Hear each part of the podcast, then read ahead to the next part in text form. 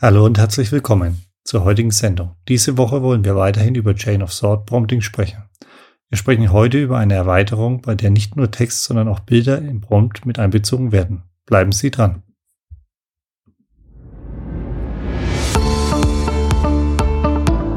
Knowledge Science, der Podcast über künstliche Intelligenz im Allgemeinen und Natural Language Processing im Speziellen. Mittels KI-Wissen entdecken, aufbereiten und nutzbar machen. Das ist die Idee hinter Knowledge Science. Durch Entmystifizierung der künstlichen Intelligenz und vielen praktischen Interviews machen wir dieses Thema wöchentlich greifbar. Willkommen zum Podcast von Sigurd Schacht und Carsten Lankion.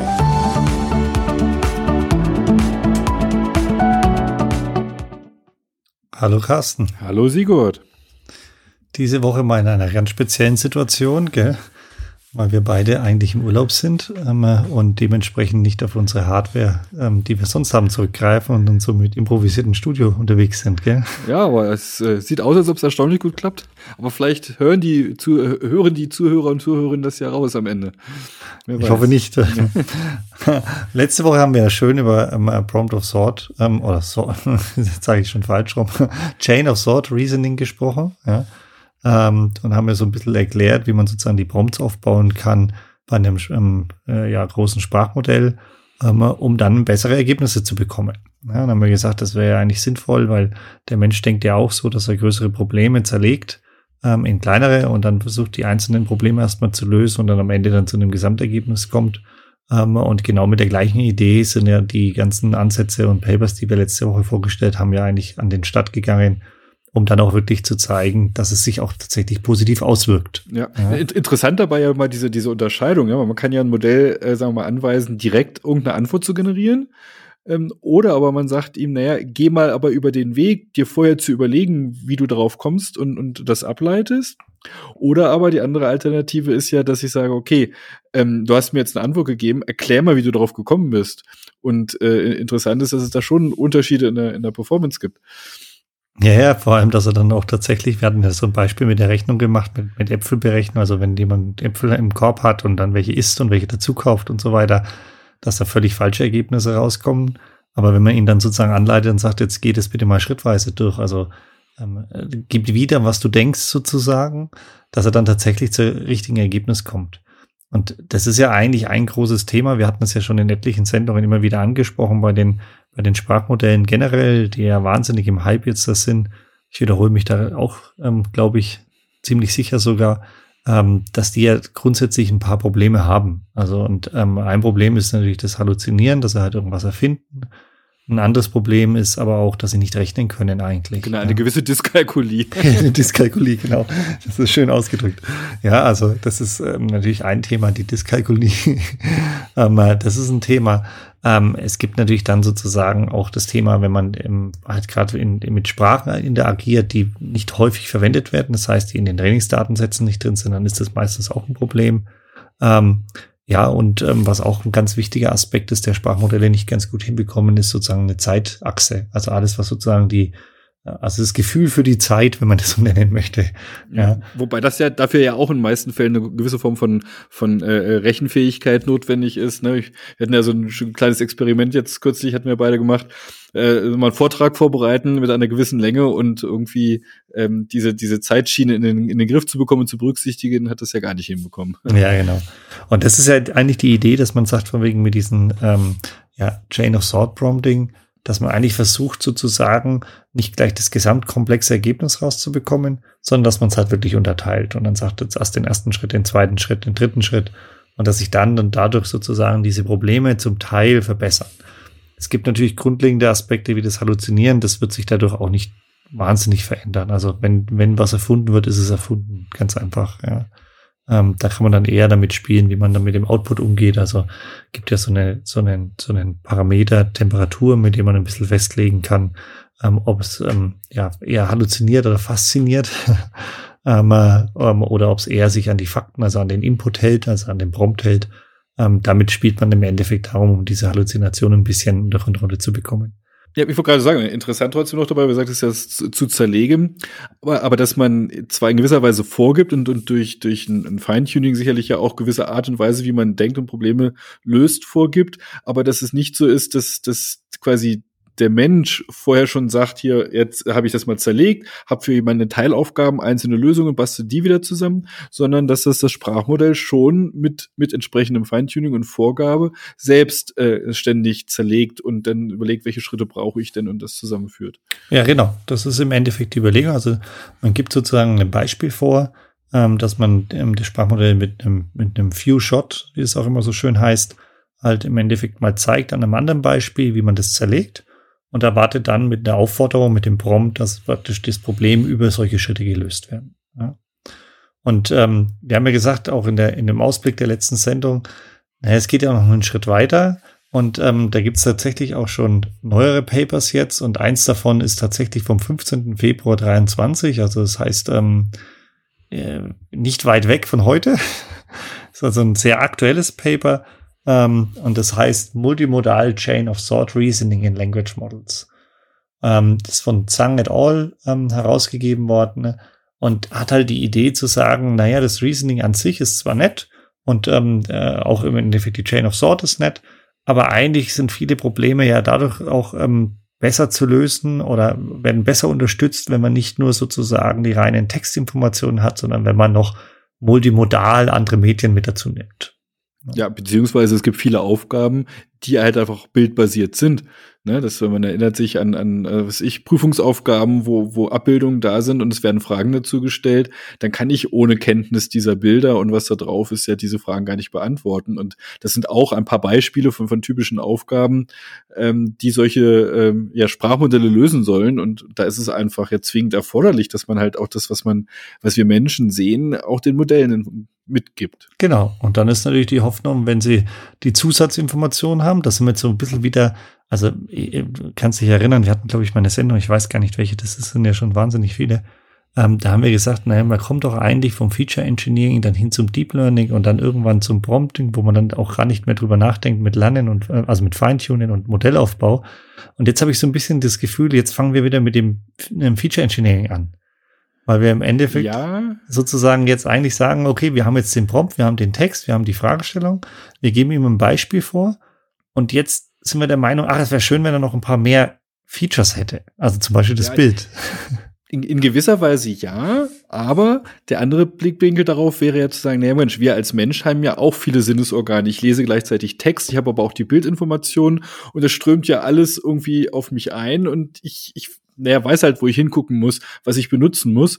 Und ich denke mal, so ähnlich äh, läuft's in diesen ersten Ansätzen mit dem multimodalen Chain of Thought ja auch, dass ich quasi, äh, dass die, die ähm, zwar zwar noch zusammengestückelt, aber dass ich das, was ich an, an textuellen Informationen habe, also wie wir schon in den Sprachmodellen grundsätzlich verarbeitet haben, plus was ich aus anderen Quellen, in dem Fall jetzt erstmal Bilder, was ich da an, an Reizen sehe, klar, jetzt schon ich muss das irgendwie greifbar machen. Ich muss halt äh, irgendwelche Merkmale da irgendwie rausziehen, das, was ich sehe, irgendwo verarbeitbar machen, genau wie ich das mit den, mit den Wörtern oder mit den Subwort-Ebenen äh, auf der Sprachebene mache, muss ich da ja irgendwas herausziehen, aber ich modelliere das ja nicht mit, nicht selbst. Ich sage ja nicht, ah cool, ich schaue auf das Bild, ob da irgendwie ein, ein, Kreis oder eine Kante drauf ist, sondern das, was ich für Merkmale da rausziehe oder rausziehen lasse, macht ja auch ein, ein, ein Netzwerk letztendlich. Und ähm, insofern mache ich kein kein klassisches Feature Engineering, so wie wir es kennen, sondern erlerne das ja auch, also auch wie im, wie im Deep Learning üblich eigentlich. Ja, das ist richtig. Aber ich glaube, ähm, wir müssen mal ein bisschen drüber sprechen, weil die Idee ist ja jetzt, wir verknüpfen sozusagen mehrere Inputs. Also wir nehmen sozusagen unseren Prompt, stellen sozusagen ein Problem, eine Frage, hoffen uns, dass dann sozusagen so eine Gedankenkette aufgebaut wird, ja, ähm, und am Ende ein gutes Ergebnis rauskommt oder ein besseres Ergebnis rauskommt. Und jetzt füttern wir in diese Kette an irgendeiner Stelle noch ein Bild oder mehrere Bilder hinzu. Und jetzt ist natürlich die Frage, wie kriegen wir denn das überhaupt zusammen? Ja, sehr gute Frage, weil das sind erstmal völlig unabhängige Dimensionen. Wir müssen genau. uns ja vorstellen, dass wir sagen wir, auf der Sprachebene haben wir, sagen wir mal, vereinfacht gesagt, irgendwann ja so, so eine interne Repräsentation. Also oft so ein Parameter D für die Dimensionalität meiner, meiner Inga, äh, meines versteckten Hidden Vectors irgendwo, der so ein bisschen mein, meine Sprache ähm, oder mein, meinen Kontext und Inhalt irgendwo repräsentiert. Und sowas habe ich jetzt quasi in dem Bildbereich auch. Und dann habe ich diese beiden Quellen, die ich irgendwo zusammenbringen muss. Man spricht da von Fusion. Also ich habe halt verschiedene Informationseinheiten aus unterschiedlichen Bereichen und füge die jetzt zusammen. Und ähm, ja, wir hatten ja schon drüber diskutiert schon mal vorher.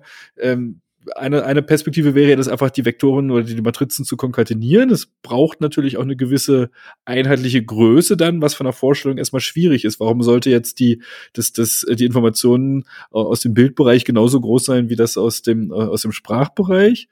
Ja, es ist äh, klar, wenn man da wieder davon ausgeht, Mensch, warum denn eigentlich ich, ich habe diese gewisse Dimensionalität meiner versteckten Vektoren und, und das ist ja auch, das, das drückt ja mehr Konzepte aus, als dass es jetzt irgendwie tatsächlich Wörter werden. Und, und wenn ich da mit einer bestimmten äh, Größe meiner, meiner Vektoren auskomme, ja, warum sollen die nicht auch Bildinformationen enthalten, die dann nur noch codiert werden müssen. Das heißt, ich muss eigentlich so eine Art Mapping lernen, was das, was ich sehe, auf dieselben Konzepte abbildet, wie das, was ich gelesen habe. Und, und das passiert eigentlich letztendlich bei der Fusion. Ich muss, ich muss quasi mathematisch gesehen äh, ein paar Matrizen lernen, die genau lernen, wie ich diese verschiedenen Informationskanäle zusammenführen kann.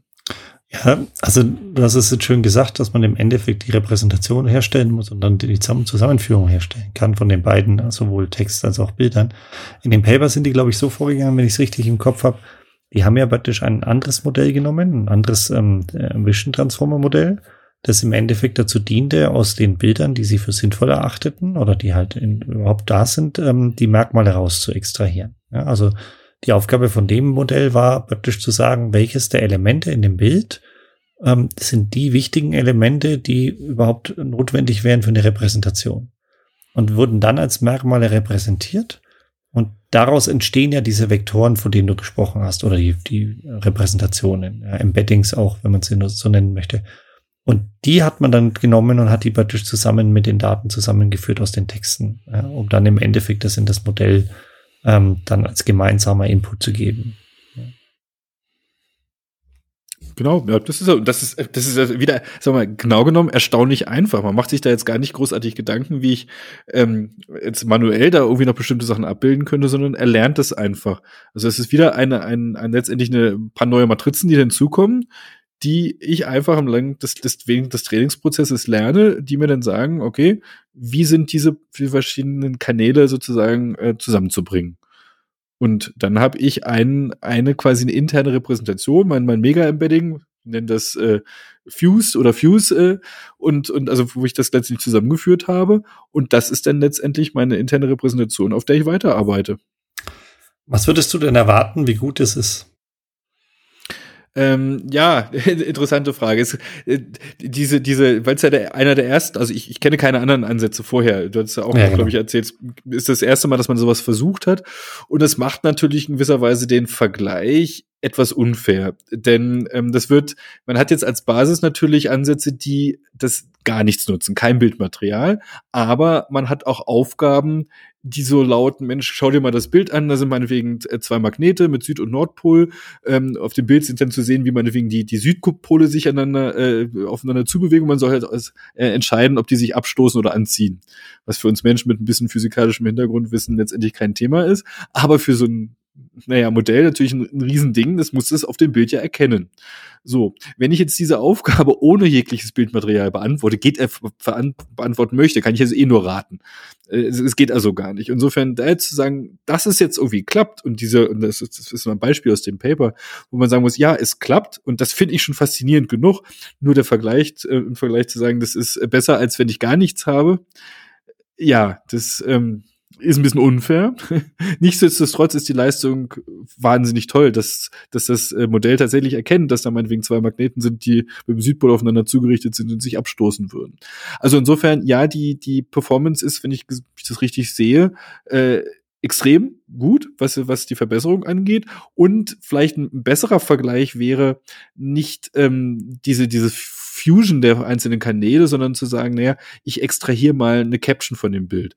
Dass ich sage, ja. erzeugt meine Bildunterschrift was siehst du da oder was wäre jetzt markant in dem Bild und das als Information einfließen lasse. Und auch zu solchen, das ist dann schon wieder vom Vergleich her bisschen, bisschen fairer, weil halt gewisse Informationen, was man, was auf dem Bild zu ersehen ist, mit einfließt. Und auch da, ich habe jetzt keine, keine konkreten Zahlen im Kopf, aber da ist eine, eine, äh, ja, sehr, sehr große Verbesserung äh, erkennbar. Das finde ich ja eigentlich das Lustige, dass man, ähm, wir haben jetzt natürlich jetzt gleich mit dem Komplexeren angefangen, dass man sagt, man versucht sozusagen die Merkmale in Form von den Vektoren zu extrahieren und das dann mit einzubetten. Aber dass im Endeffekt auch der, der einfachere Schritt ist, wir nehmen einfach die Bildunterschrift oder wir generieren eine Bildunterschrift und nutzen die dann als ähm, Zusammenführung mit dem eigentlichen Textprompt, ja. Dass das auch schon einen Effekt hat, ist schon eigentlich überraschend, finde ich. Und was mich ehrlich gesagt so ein bisschen überrascht hat, Wobei, da bin ich ehrlich gesagt, also ich weiß nicht, wie es dir ging beim Lesen des Papers. Ich bin da nicht ganz so hundertprozentig sicher, wo der Effekt herkommt. Da ist eine schöne Abbildung drin, da geht es um die, um die, die Quote der Halluzination, ja. Und dann heißt es halt, wenn man ähm, einen bestimmten Datensatz, den sie durchspielt haben, haben sie dann gesagt, dass da 64 Prozent Halluzination drin ist ähm, in dem Datensatz halt, wenn man nicht ähm, die Bildinformation mitverarbeitet. Und wenn man jetzt praktisch das Verfahren mit der Bildinformation zusammenführt, also praktisch ähm, Chain of Thought ähm, und dann halt, oder halt multimodal Chain of Thought, dass dann praktisch diese 64% Halluzination dann davon 62% gelöst werden können und 32, 37% praktisch ähm, ungelöst bleiben. Ja, also dass man eigentlich sagt, zwei Drittel der Halluzinationen können nochmal gelöst werden, so Pi mal Daumen. Ja. Ähm, und für mich hat sich, als ich das gelesen habe, wirklich die Frage gestellt, liegt das jetzt vielleicht daran, dass wir im Endeffekt fragen, und du hast es angedeutet mit so einem Magneten, ja, ähm, dass man die Information eigentlich nur in dem Bild hatte und gar nicht in dem Text. Und er damit sozusagen eigentlich bei so einer ähm, ja, ähm, Chain of Thought, die er aufbaut, eigentlich erfinden muss, weil er eigentlich keine Infos hat. Das ist genau das, was ich meinte, genau. Wenn du ein Bild hast mit den zwei Magneten, bleiben wir mal dabei. Und du hast das Bild, zwei Magnete zeigen, besagt, die Südpole zeigen aufeinander und die Frage ist, äh, stoßen sie sich ab oder ziehen sie sich an? So, das kann einfach ohne das Bild nicht beantwortet werden. Es ist Raten und das ist das, was wir natürlich, wenn du 50-50 hast, in dem Fall halt vielleicht sogar ein bisschen mehr, äh, da kann ja das dann natürlich als Halluzination zu bezeichnen, wenn, wenn, wenn du gar keine andere Chance hast, als zu raten. Das ist das, was ich meinte, was schon ein bisschen unfair ist. Ja, und deswegen glaube ich, also das war so, was auch wirklich nicht hundertprozentig rauskam in dem Paper, ob das jetzt daran liegt, dass es wirklich einfach nicht anders ging. Die hatten ja wirklich das Beispiel mit den Magneten drin aber trotzdem ist es natürlich interessant, dass man mit solchen Methoden, ähm, wo wir ja trotzdem in einer gewissen Weise ja auch im, ähm, es relativ einfach haben, die Daten aufzubereiten und das zur Verfügung zu stellen beim Lernen, ähm, dass wir dann im Endeffekt so ein gutes Ergebnis hinbekommen, dass wir nochmal einen größeren Teil der Halluzination rausnehmen können. Und natürlich auch das ähm, ja, generell im Endeffekt auch die anderen Probleme, die wir angesprochen haben, also kalkulieren, ähm, Zeitbeobachtung, ähm, halluzinieren, ähm, Lügen und so weiter, dass die auch damit weitestgehend verbessert werden können. Ja. Ob das jetzt tatsächlich der Stein der Weißen ist, ich weiß nicht, wie du das siehst. Na, ich, ich, ich, glaube halt einfach, dass, dass wenn wir halt Systeme bauen wollen, die immer mehr Informationen nutzen, wie wir es als Menschen auch machen. Und das ist ja letztendlich, wenn wir mal auf, auf, auf die Kernelemente der KI zurückgehen, dass wir halt intelligente Systeme bauen, die wir Menschen irgendwo bestimmte Sachen, äh, Aufgaben lösen können, dann kommen wir nicht drum rum, auch sowas einzubauen. Also jetzt nicht, nicht für jegliche Aufgaben, aber dann ist das halt auch ein wichtiger Teil. Wir können Bildmaterial verarbeiten, genauso ein Text parallel und, und bringen das ja auch intern zusammen. Und ja, natürlich ist das auch ein, ein Schritt. Und, und ich glaube, dass das in sehr, sehr vielen Bereichen eine, eine große Rolle spielen wird, sagen wir mal, in, in industriellen Projekten, wenn ich halt irgendwo ne, sagen wir mal, eine, eine, als Mensch irgendwo stehe an einem Produktionsband und erkenne, dass da Ausschuss ist und ich habe gewisse Informationen noch dazu, wie es aussehen müsste, kann ich das ja vielleicht auch gut zusammenbringen.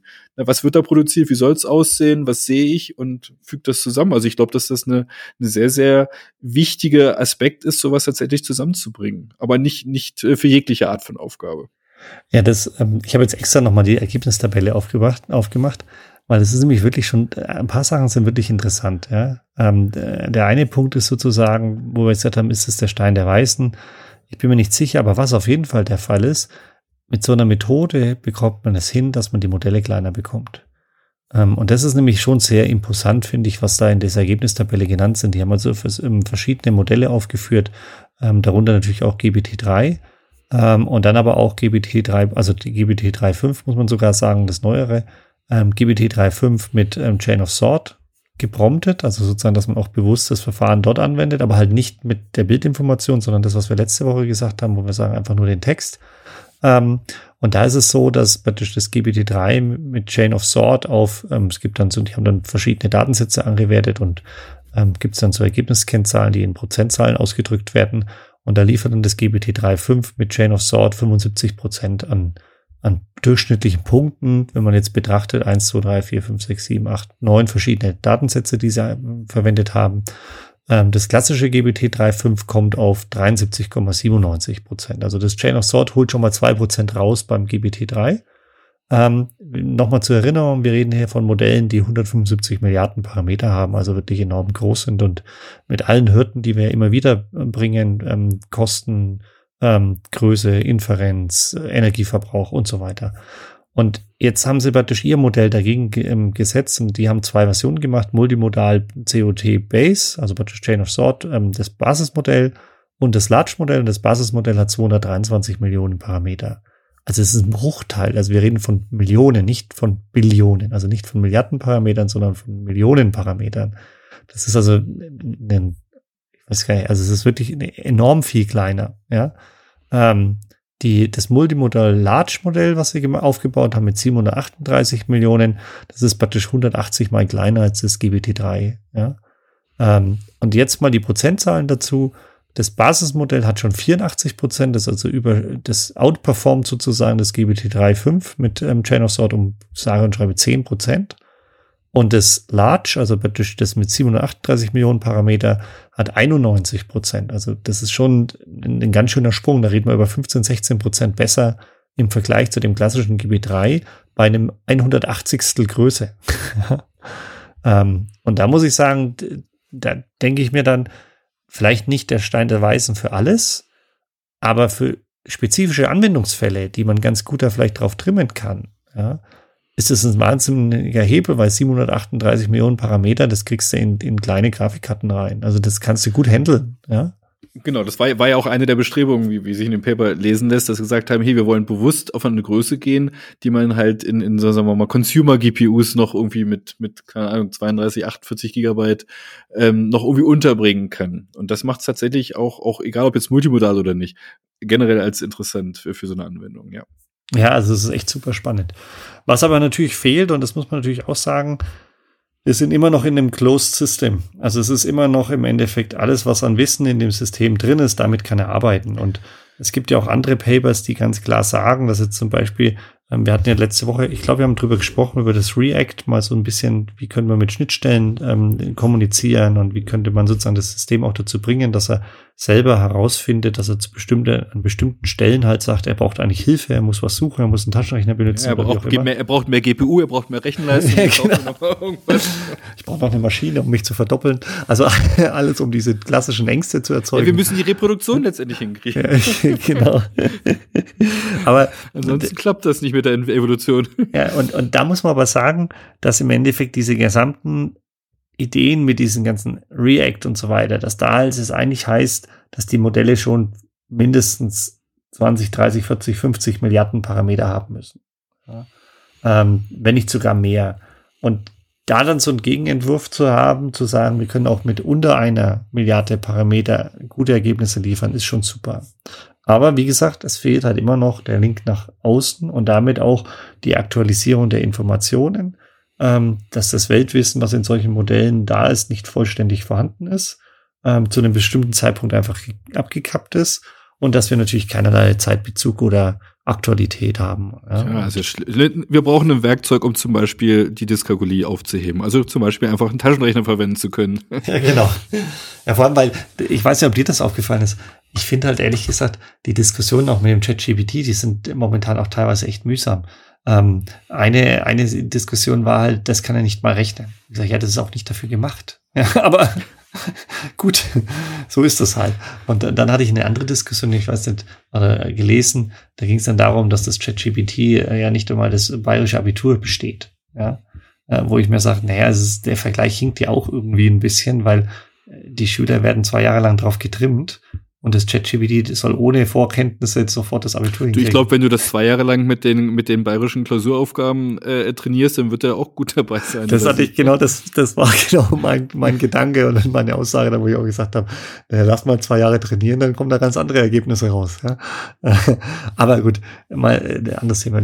Das Wichtige meiner Ansicht nach ist, und da hattest du letzte Woche ja auch schon drüber gesprochen, ähm, es muss ja eigentlich in eine Richtung gehen, dass wir praktisch eine Schnittstelle nach außen bauen können da gibt es ja Bestrebungen, dass man auch diesen ähm, React, ähm, den wir schon angesprochen haben, ähm, so aufbauen, dass man praktisch durch andere ähm, Schnittstellen dann die, die ja, Aktionen ausliest und dann praktisch die API damit anspricht und wieder zurückspielt. Also sozusagen so ein Mehrstufenkonzept, ja, dass ein Modell immer wieder angewandt wird. Mit einem Controller hattest du es genannt, so schön.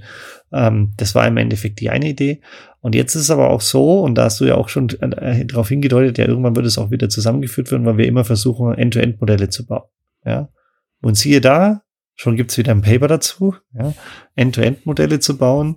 Ähm, und das Paper, was ähm, auch um den Zeitraum 9. Februar, glaube ich, war es, rauskam, hieß dann Toolformer Language Models can teach themselves to use tools. Ja, von Timo Schick et al. Ähm, also auch ein ganz spannender Ansatz, wo halt die Idee halt ist, tatsächlich das Modell dazu zu bringen, durch äh, spezielle Tokens dann ähm, ABIs anzusprechen. Ja? Mir scheint es, als ob wir ein tolles Thema für die nächste, für die nächste Folge haben. Sieht ein bisschen danach aus. Genau. Ja, und das alles dann. Und, und das vielleicht jetzt noch für heute den Abschluss, weil ich würde wirklich vorschlagen, dass wir nächste Woche über den Toolformer sprechen, weil es echt ein ganz interessanter Ansatz ist, wie die vorgehen. Auch wieder ganz anders, nicht über den Controller-Ansatz, sondern wirklich versuchen, das Modell dazu zu bringen, ähm, die Schritte zu durchleben. Von daher glaube ich, wäre es gut, wenn wir da nächste Woche im Detail drüber sprechen.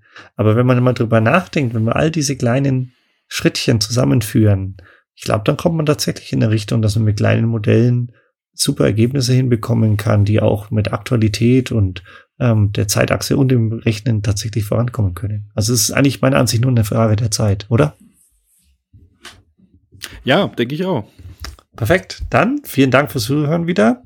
Ähm, ich wünsche Ihnen noch eine schöne Faschingswoche ähm, und wir hören uns hoffentlich nächste Woche wieder. Bis Macht es gut. Ciao. Ciao.